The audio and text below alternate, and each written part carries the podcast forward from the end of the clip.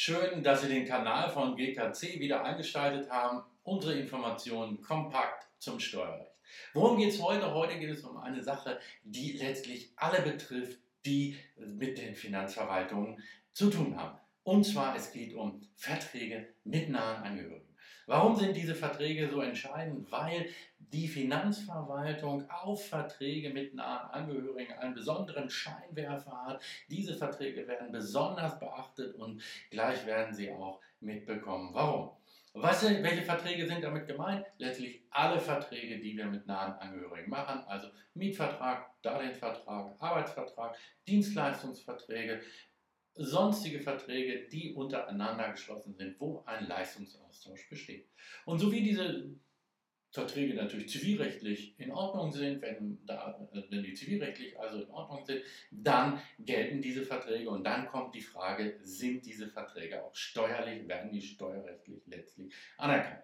Wer sind die nahen Angehörigen? Kann man vereinfacht sagen, es ist die Familie, also Großeltern, Eltern, Kinder, Enkel, natürlich Ehegatten und die nahen Angehörigen erweitern sich natürlich auch auf eheähnliche Partnerschaften. Auch da gelten diese Kriterien.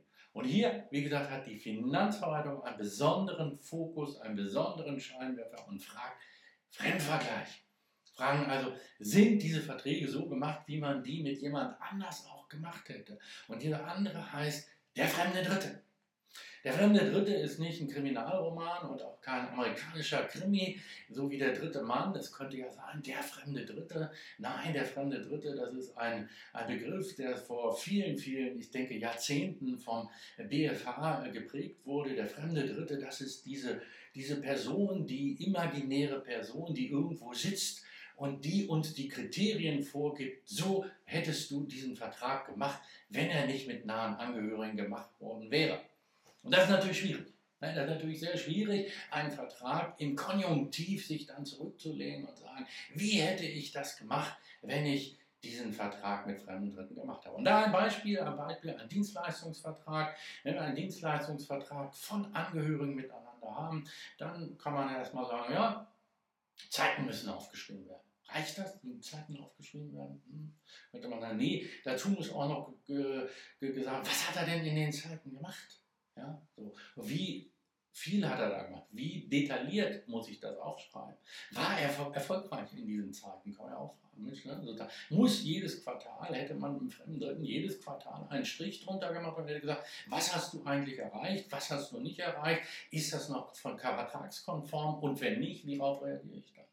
Dann die nächste Frage natürlich die Vergütung. Ist das Salär in Ordnung? Ist es so, so hoch? Ist es so niedrig? So, all diese Fragen. Und da sehen Sie schon, äh, dass Sie sagen, ich habe ja spiegelbildlich, ja, wenn ich ja einen Dienstleistungsvertrag zwischen Ehegatten habe, dann habe ich für diese Tätigkeit in der Regel ja nicht noch fünf andere, die dasselbe machen, sodass ich sagen kann, guck mal, Herr Müller, äh, Herr Frau Meier und so weiter, die machen das genauso. Da haben wir die gleiche Dokumentation und deshalb haben wir den Fremdvergleich mit dem fremden Dritten. Den Vergleich, um es exakt zu sagen, den Vergleich mit dem fremden Dritten. So, Sie sehen, es ist wahnsinnig schwierig.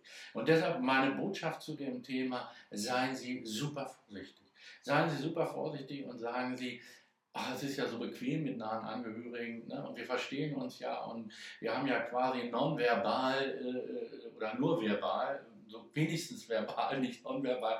Ähm, also verbal haben wir ja uns äh, äh, committed und haben gesagt, so und so, das sind deine Aufgaben und das wird dann eben auch schon geschehen. Nein, gerade bei den nahen Angehörigen mehr dokumentieren als üblich. Das ist die Botschaft. Seien Sie vorsichtig und sagen, gerade bei Verträgen mit nahen Angehörigen, dokumentiere ich mehr.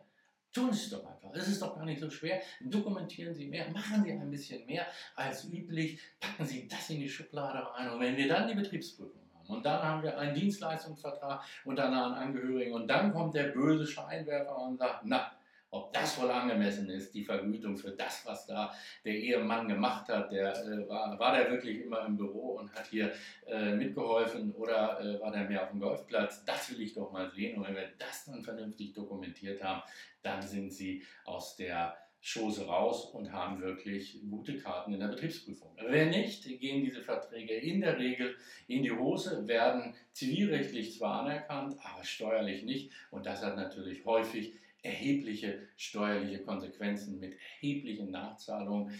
Und natürlich im Extremfall kann das natürlich auch zu einer Frage von Steuerhinterziehungstatbeständen führen. Also vorsichtig sein, das ist meine Botschaft, die ich Ihnen heute da mitgeben wollte. Und ich glaube, dass das ganz, ganz viele Steuerpflichtige betrifft.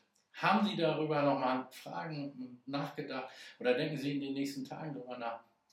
Zögern Sie nicht, wir stehen Ihnen auch zu diesem Thema natürlich gerne mit Rat und Tat zur Verfügung.